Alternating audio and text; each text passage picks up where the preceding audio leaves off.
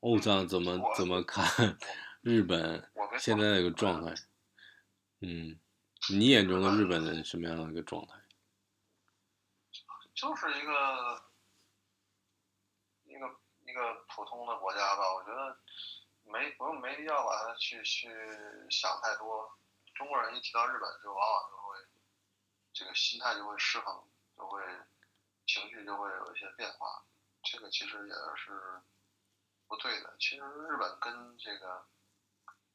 欧洲的一些国家或者也好，或者是非洲国家、南美洲国家也好，其实我觉得都没什么区别。当然，就是它是发达国家，嗯，但你说从本质上讲，它有什么不一样吗？也没有什么，对吧？我觉得将来反正它的好呃发展方向也好，还是好与坏也好，那个其实是日本人的问题，也不是我能左右的，也不是我能去去评论的。我觉得这个东西都是看日本人自己怎么走吧。那你十年前跟现在看日本会有什么挺明显的变化吗？或者怎么样？嗯，变化的话，那肯定就是说，老一代的人，现在年轻一代嘛，现在等于现在日本也是零零后，现在也是呃九零后、零九五后是零零后，现在肯定这个呃以前的人在在老去，然后新新的这个人在成长，这个变化的话，应该跟中国差不多，就是肯定是。嗯，经济上，经济上，呃，先先不谈，就是从国民素质也好，还是说这个这个文文明的发展的这个层次来讲，应该其实全世界差不多也都是在都是在退化的状态。新因为新一代的人，这个这个素质肯定是不如老的一代。像是从其他的行业啊，像是经济啊、政治啊、文化娱乐，会有明显的变化吗？还是也没有，嗯，你所谓明显的变化，你这个这个这政治上没有什么东西，这咱不谈政治。经济上，呃，日本经济现在反正肯定是比以前也有一些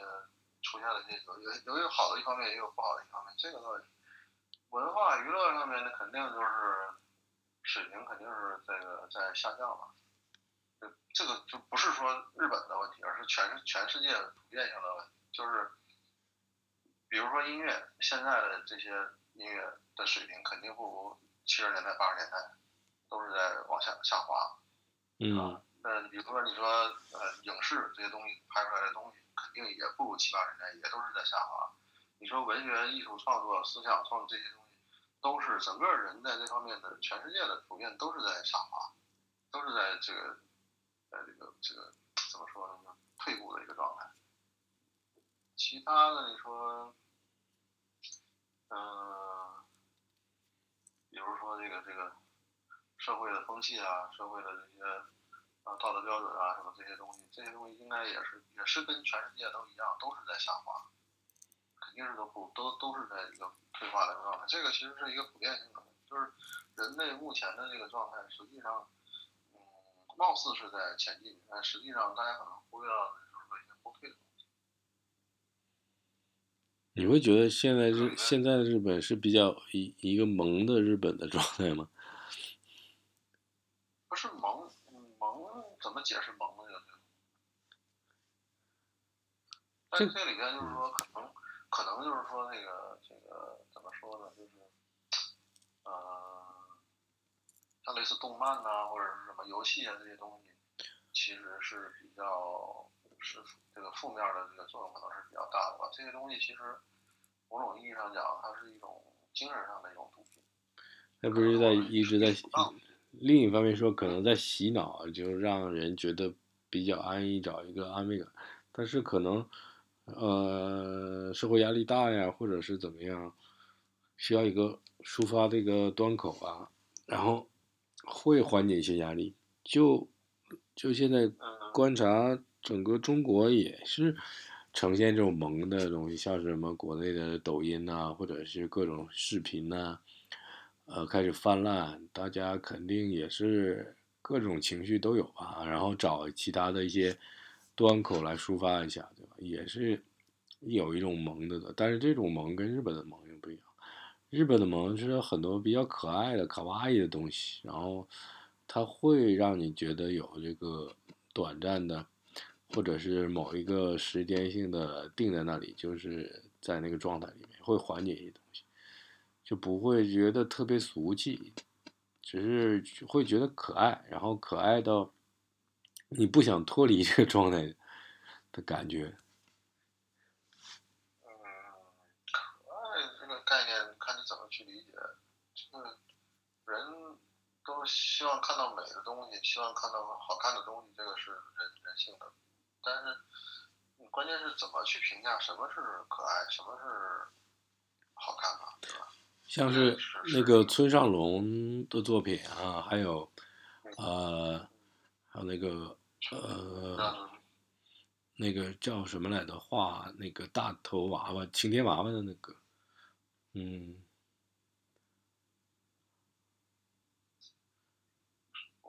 奈良美智啊，我想起来，奈良美智对啊，他他们作品就是带领带领那个日本的这个新的属于二次元的二次元的艺术形式，然后走向全世界，然后然后包括现在国内的叫 Pop Mart，整个一个这个萌的文化有。就是泛滥起来。对，这这个这个东西可能就是说，一个是一个社会的一个呃，怎么说呢？是普遍性的一个全全全球普遍性的一个社会问题吧。这种东西可能应该，我觉得从从某种意义上讲，它就是一种精神上的一种东西，和这个嗑药是没什么太大区别的，只是说它精神上嗑药而已。所以导致的就是说，现在的年轻人这个创造力下降，然后自主的自主这个思考能力也下降，这各方面都这个不这个不是说光是日本的，全世界我觉得都一样。如果要是说这个大家都去能够去认真的去去去看以前的东西，可能会。有所改变，就是现在的很多人是在不断的去看新的东西，总是在想，哎，比如说那个下一个会出什么，下一代是什么什么，大家都是在去想这个，但是可能很少有人去回头去看以前的。那其实说实话，嗯，人类的文明的最最强大的时代，或者是最最有价值的东西，实际上都是在过去，并不是在未来。你是一个比较怀旧的人吗？不是，这不是怀旧啊，这不是，这其实不不是怀旧，我也不怀旧，因为我我们那个年轻的时候，小的时候那个生物质生活是没有现在这么也不是什么怀旧。好，那吃的好，喝的好，住的好，这些东西都都是这个都是现在的，但是这个东西可能就是一个你付出你要付出的代价，你可能获取了这些物质上的这些收获。但你可能付付出的可能就是说你精神上的这个损失，这个应该是一个比较难以解决的一个问题吧。嗯。就像你说像音乐这种东西，这个七十年代八十年代的日本的这个音乐，这个像什么中岛美雪啊，或者是什么这个这个古村新司啊，那那些人的东西其实。现在仍然是没法超越的，而且只能现在的东西是应该是不如那个那个年代的这个好的，对吧？这个我不知道，你你可能当然你们可能就，但你们因为有的时候就说年轻人他可能没有接触过那个以前的那些东西，他也可能不会去。一个年轻人肯定，这个年轻人人性的本身就是说他要，也包括我们年轻的时代的时候，我们也是去去追求新的东西的，去。也去这个这个是希望能看到新的东西，这肯定是个过程的，对。对，这还是过程。但是我们那个年代可能恰恰就是赶上了这个人类还处于一个比较这个好的那么一个状态啊，还是一个文文化文明还是一个爆炸的一个状态，对。因为这个，我跟一个日本的不是，我跟一个香港的一个艺术家也聊过这个问题。然后他那个时候，因为香港很多东西都是一手的嘛。然后他说，香港的那个时候的音乐基本上都是日本早期都是日本来的，然后后来才是英国的，然后英国的摇滚乐啊什么的，还有一些流行文化才才到的才被慢慢的被香港吸收，嗯。然后像香港一些早期的演演员，还有歌手啊，谭咏麟啊，梅艳芳那个时代戴帽子啊，或者穿衣风格，基本上都是日系的，对，就是当时的日本是是比较在这方面走的比较早，那也是因为就是说它的经济发展的比较比较早，然后跟这个呃世界这个这个这个方面的一个交流，文化很重要的，其实就是要交流。只有这个交流，就是能够打开，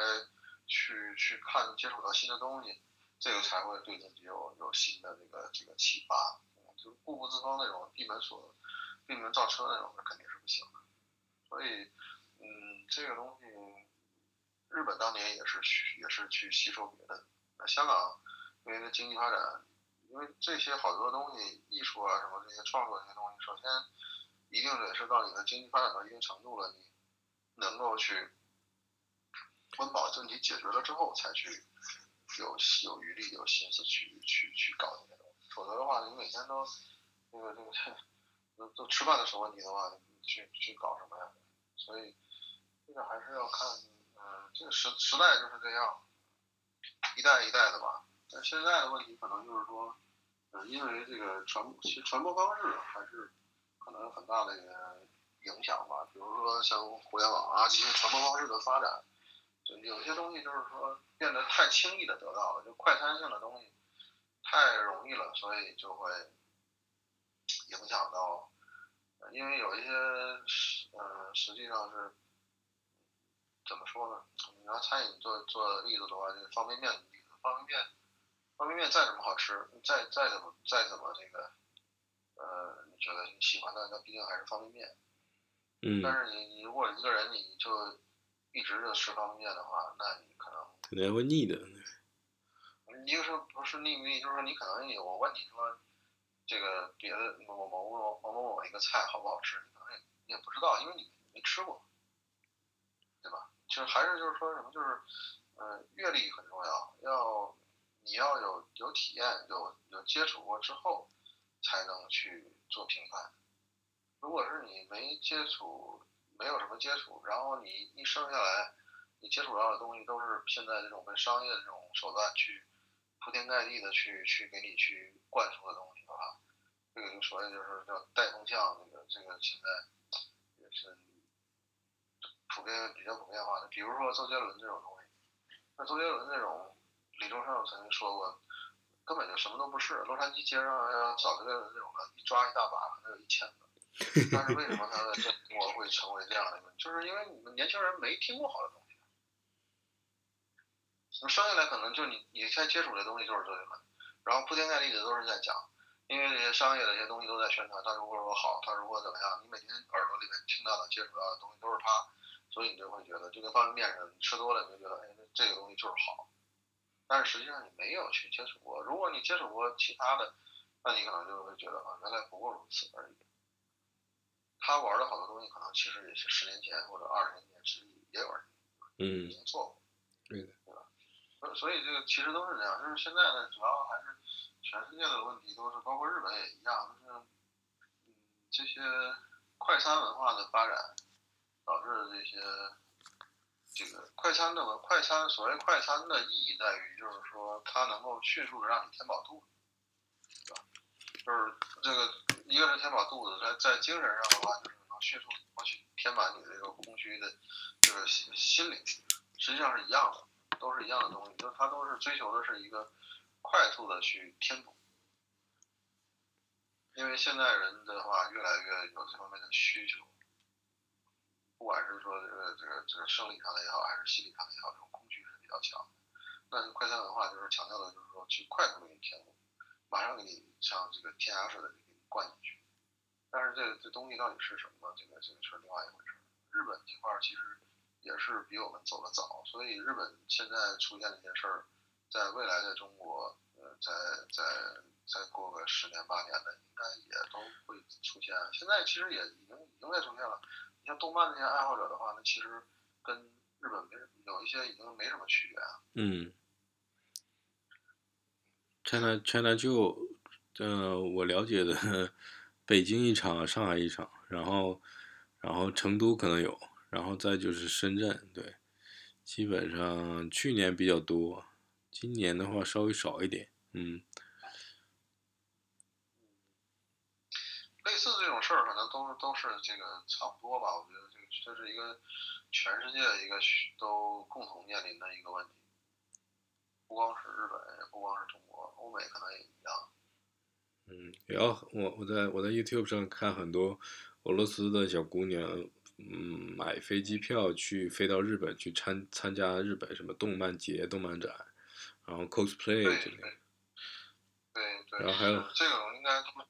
对，全世界都都有。日本的这方面的东西，是它的一个很大的一个文化输出，是比也是它一个软实力的体现，比它这个这个甚至不比它那些什么汽车呀或者什么电子设备的一些出口要要要差。这个是它的一个强大的一个地方。嗯，但是就是这个东西强大，嗯的一个前提也是就是，呃。我我反正我的观点就是认为，就是这东西反正就是精神上的毒品嘛，精神上的毒品肯定是有需求的，就跟你这个这个那个那什么那个毒品是一样的，跟跟生理上那个毒品是一样的。全世界就是那有些人他就是愿意抽海洛因，他就是愿意这个吸病毒啊，这个这个就很正常啊。嗯。嗯，归根结底其实可能还是说他自己的这个阅历也好，或者他自己的这个什么。够吧，就自己自自我自我的空虚。如果是他空虚的话，那他就很容易被这种东西去骗进去。那如果是说那个他，其实你看动漫这种东西也是一样。像我们小的时候接触到的日本的动传统的这些动漫，比如说一休啊，什么铁皮阿童木啊，什么那些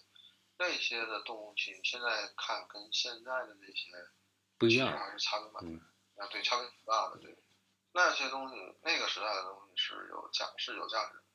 比较安静，然后比较比较比较缓慢的东西。嗯，也不是说安静，就是它其实那个时代的东西，大致就是说，只是把这个呃传统的一些这个影视的一些东西，只是动画化而已，它用画出来而已啊。嗯。现在的东西，它已经是一个，就是说可以形成一个自己的一个世界。那你怎么看那个宫崎骏的世界呢？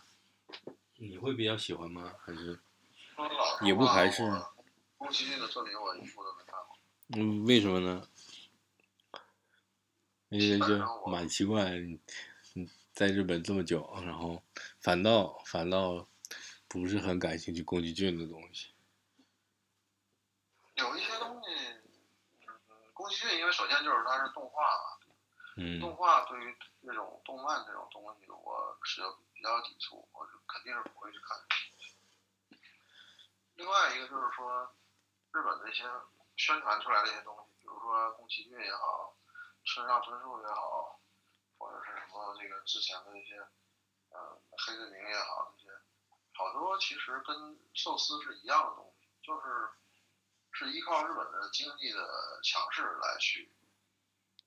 宣传的好，至于它真的是不是好，到底好不好，其实并不重要，而是说他说他好。所以这个东西，其实你如果是，我也有喜欢的日本作家，也有喜欢的日本那个这个其他导演什么的，有有一些我觉得其实并不是说人家就不好，那个只是说那个比较小众一点是吗？小众大众这个概念，其实我觉得也是就是人就是流流行，就流行一点，或者是非流行。流流行流行本身这个事儿并不能说明任何问题。流行的并不一定是好的嘛，这个不是很早就有这个这个故事了嘛？流行感冒啊，好不好？所以所以这个东西其实还是。就是我觉得就是不要有什么这个呃，听别人说什么，就是还是去自己看，你自己去接触，自己接触自己的观点才是最重要的，千万不要去看别人去说什么。你像比如像像这种什么呃豆瓣上的一些什么呃影评啊、书评啊什么的，有的时候其实是这些评论者在炫耀自己这个跟别人的不一样，所以再去给这个作品里面去赋予一些他的所谓的解读。实际上作者可能压根儿人家都没想那么多，然后他在那儿去去这个把这个东西变成了炫耀一个他自己的一个方式，所以这种东西他说出来的东西其实还是要自己去看的啊。你说《村上春树》好不好？那你自己去看，看过村上春树的东西，然后那你再去看看别的，看看日本的别的东西，你不能就只看一个村上春树你就觉得好，那日本还有那么多好的作家呢，对吧？嗯。同样也是啊。像这个，但是你说像宫崎骏那种的，我觉得我没看过，所以我不太好去评价他到底是。像我记得我小的时候，我我记得我小的时候看的，呃，跟你差不多。我小的时候看的一休日本的早期引进的，然后后来就是呃呃特级。呃，恐龙特级可代号，然后后来才到龙珠，再到那个花仙子啊，还有什么美少女战士啊，还有呃圣斗士星矢啊之类的。然后我记忆最深的音乐方面就是 X Japan，因为我那时候比较喜欢摇滚。然后我能有印象的，除了纯音乐啊，坂本龙一或者其他的，再就是 X Japan。然后再就没有特别那个其他的部分都是动漫啊，然后到后来的什么高达啊，还有什么呃百兽王啊之类这些，嗯，然后慢慢的就是动作的节奏啊，动漫的这些整体的节奏越来越快，然后符合那个时代的变化嘛。然后再到现在，现在来说，基本上日本的反倒是不太看了，反倒是看一些比较小众的那种，呃，比较慢一点的那种动漫，或者特别弱智的，或者特别幼稚的那种什么蜡笔小新呐之类的那种，特别简单啊又好玩的这种。蜡笔小新那种，其实我倒觉得是比较符合。动漫这种东西的一个本质的东西，我倒没觉得蜡笔小新这种不好。如果蜡笔小新，我倒觉得其实是挺挺有意思的。它就是一个动漫的本质，本来就是一个四格漫画。好多媒体上那种四格漫画，其实就是一个在很短的一个小空间，让你觉得会心一笑就 OK 了。用用画笔去那样去去给你去加上一个比较好玩的事儿或者一个尴尬的事儿，我觉得这种其实是它的本质。就跟漫画嘛，就漫漫画本来最开始的本质不是这个。嗯，还有最早对，想起来还有最早还有那个手冢手冢治虫的铁臂阿童木，然后还有三眼神童，还有什么呃森林呃森林大地啊，森林大地，嗯，那那些的话就是说，在一个小孩儿的一个儿童的阶段，是一个就是一个儿童儿童读物的儿童儿童呃叫什么？适合儿童看的一个东西，就是儿童启蒙的一个世界观的一个构 建，基本上就是这些。哎，那个没有什么太大问题。但是如果是一个人成年了之后还在看这那这这东西，那就肯定是有问题。但是现实就是很多，我知道日日本很多的叫御宅族啊，还有韩国也有很多，中国现在慢慢也浮现出来，不是没有，就是很宅。中国也很对，有很多，中国也很多。是对，所以说这些，这些是问，这就是问题嘛？这为什么会出现这样的这种情况？那你看，基本上就是说，日本这些年这个恶性的一些刑事案件、杀人案这些什么的，基本上很多这个凶手都是动漫，都是喜欢看这个动漫，或者是喜欢打游戏。那这肯定就是说明问题。其实全世界。呃，调查一下，应该可能也差不多是这样，就是那些嗯恶性的这个杀人案里面，基本上应该这些凶手差不多都是那种，不能说是都是啊，就是动漫的爱好者和游戏的爱好者应该占很多吧？完了，你这一攻击攻击大片。不是不是，这事实上呢，这个这个日本近几年这几个案子，这个比较恶劣的一个案子，这后来都都是这种啊，都是喜欢打游戏或者是这个这个动漫爱好者。嗯，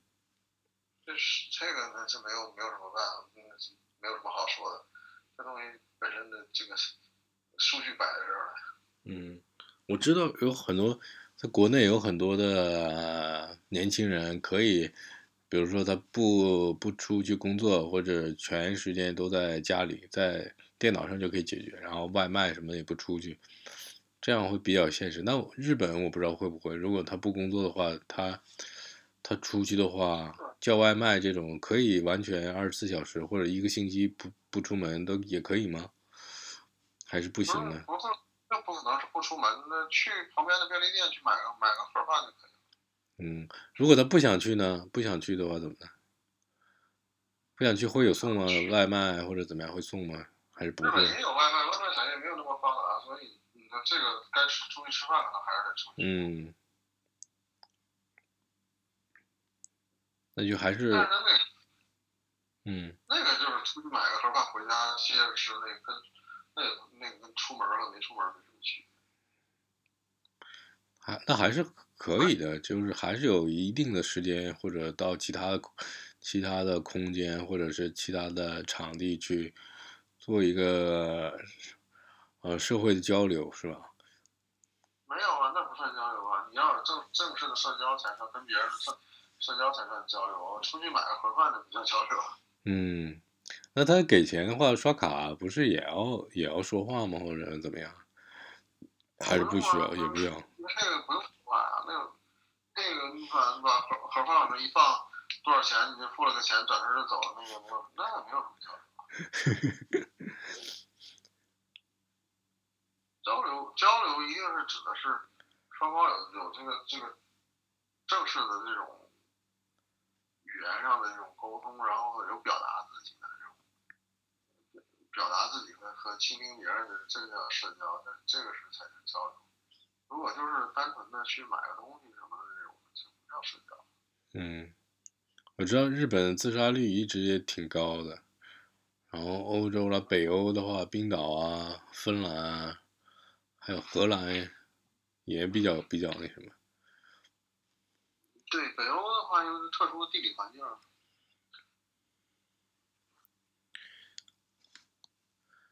日本的话，它也是它文化文化里面就有这种呃对死的这种追求。它不是还有个什么森林吗？就森院森林是吧？就经常会，嗯，富士山那个那个那个自杀的那个森林，嗯，传传说中是有，但我没去过。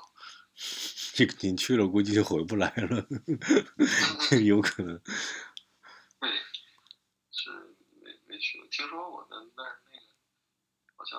那边是的确是是是那个有有不少人在在那里面，尤其冬冬天的话，主要是在里面很容易迷路，走不出来，然后有的时候可能也不是说他自己本身就是想自杀，可能最后实际上是是没办法，是困在里面是。是对困在里面对。一般来说，如果是那种那种去到那儿的人，其实往往其实应该是是不想死的人。如果真的想死的人，其实最简单的方法，跳楼啊、卧轨啊这些东西是最简单的。他会有长定期会有什么宣传手册之类的，防止什么什么什么什么什么的，会有会经常有宣传，嗯，有有有，这个这个这个肯定会有。那其实这样的话，感觉还是蛮严重的。其实中国也有，只不过不是那么的，不是那么的冒出头来吧。中国的自杀的绝对人数应该也不少啊。那肯定的但我们，因为人口人人口基数大，所以可能这个自杀率，而且有的地方可能也不好不好统计，这个很难说。日本的话，只是说它这个比较呃显性化，所以大家可能会看到比较比较多。那总体来讲，是因为他生死观和我们不太一样。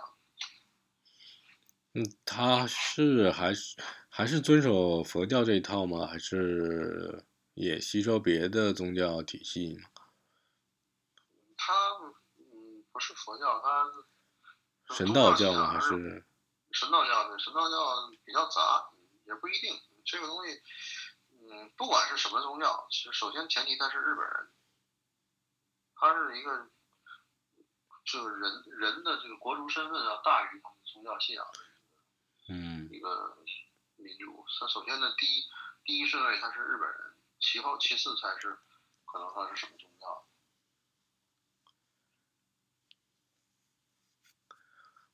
这个和和和那个其呃其他国家和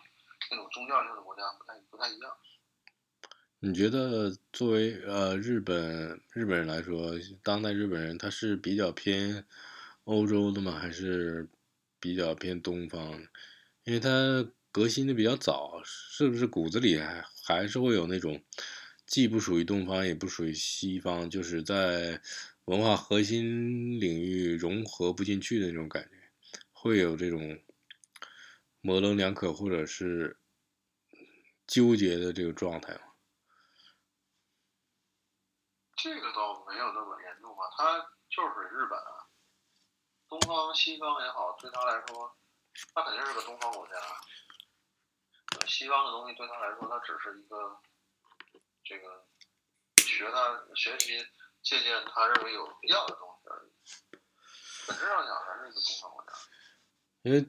因为作为我来看的话，这个东方和西方核心文化它是融合不了的，它可能表面上会融合，比如说西方人做事情，他可能按照规矩流程走，这个日本人可能肯定会比较接近，但是他有些话会直接说的，直接挑明说的，应该不会像就是我了解的。或者从别人的了解的，他是表面上是一个状态，然后内心里面有很多 OS 之类的，不太会这样，就是他不会有，不会有这个欧欧洲人来说，他不会有这个负担，嗯，就是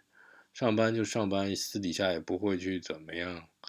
去有过多的干涉其他人的私人生活啊，或者也不会去像同事下班去居酒屋，就是工作完了之后。各回各家，然后各自到自己的生活的领域就就好了，嗯，而且 social 的话，只是会跟比较亲近的人去 social，然后工作的工作同事基本上，除非是别的行业，对，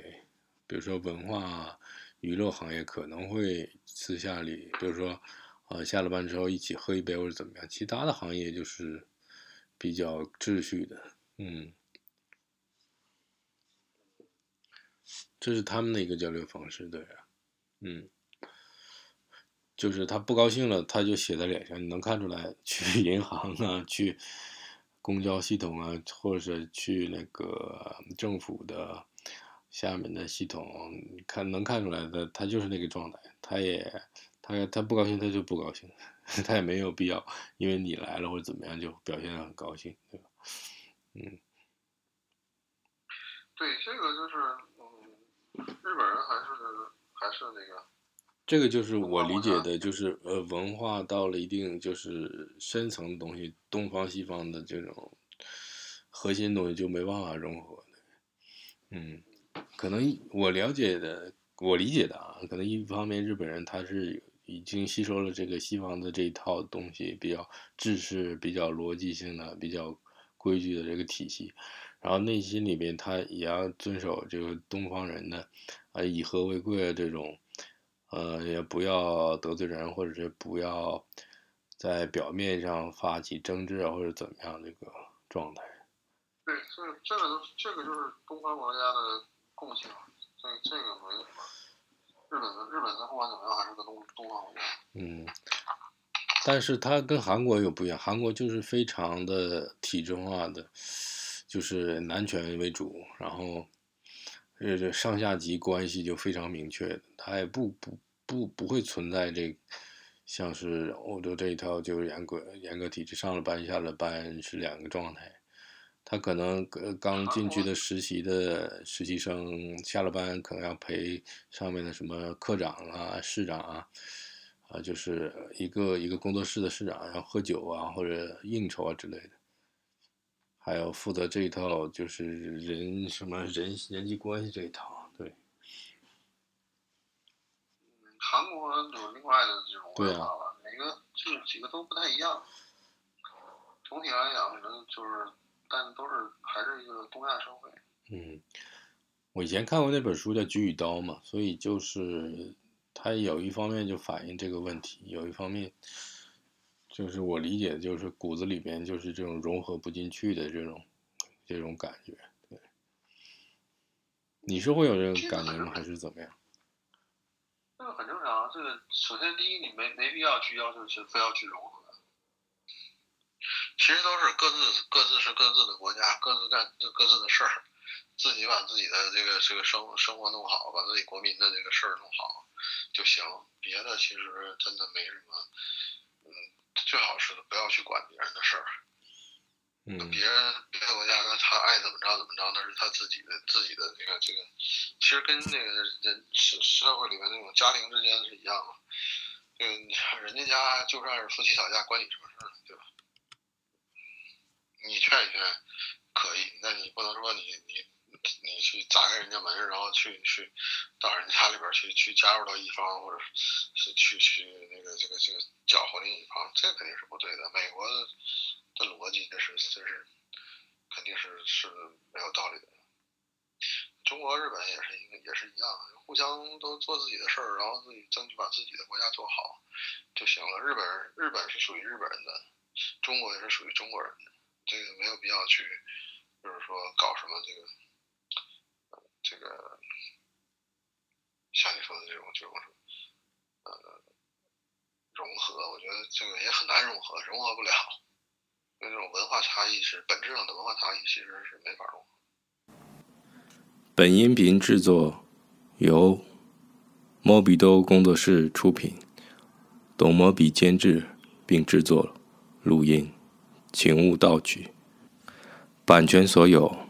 摩比多工作室。好了，本次的节目就暂时告一段落了。然后谢谢欧桑来参加我们这期节目。然后本次节目我们是连线到日本的欧桑。然后日本和中国时间差一个小时。然后希望大家多多收听、转采、评论我们的节目。嗯。感谢欧桑。啊，不客气，不客气。嗯。呃，很高兴和大家这个来听我来唠唠唠唠叨叨、啰啰嗦嗦说这么多。那个呃，然后也这个谢谢小东。那个以后有机会的话，那个呃，和大家接接着聊。好的。那么我们下期节目再见了，拜拜。好拜拜。